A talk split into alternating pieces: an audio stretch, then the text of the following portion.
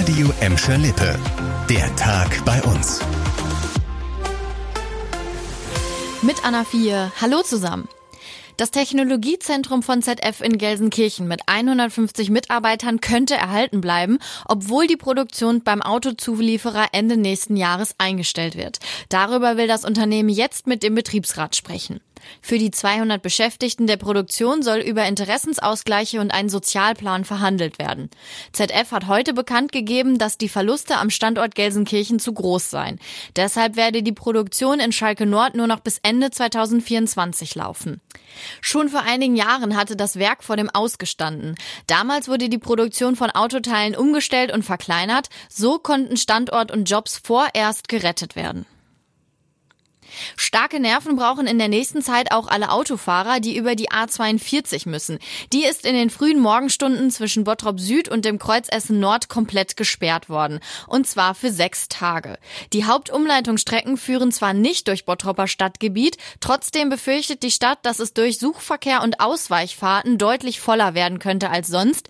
Vor allem auf der Kirchhellner, Freiherr vom Stein und Essener Straße. Wenn ihr im Bottropper Süden wohnt, solltet ihr deshalb in dieser Woche am besten das Auto stehen lassen, wenn es geht, so der Rat der Stadt. Umgeleitet wird der Verkehr von der A42 unter anderem über die B224 und die A2. Auch da müsst ihr auf jeden Fall mit mehr Verkehr rechnen. Während der Sperrung wird auf der A42 die marode Brücke über den Rhein-Herne-Kanal überprüft. Am Samstagabend soll die Autobahn wieder freigegeben werden. Um eine Straße geht's auch in der nächsten Meldung. Die ist zwar deutlich kleiner und weniger befahren als die A42, hat dafür in den letzten zwei Jahren aber bei vielen Autofahrern unter euch für Kopfschmerzen gesorgt. Die Üchtingstraße in Gelsenkirchen. Mit den Kopfschmerzen soll ab Freitag endgültig Schluss sein. Die Üchtingstraße soll dann wieder komplett frei sein.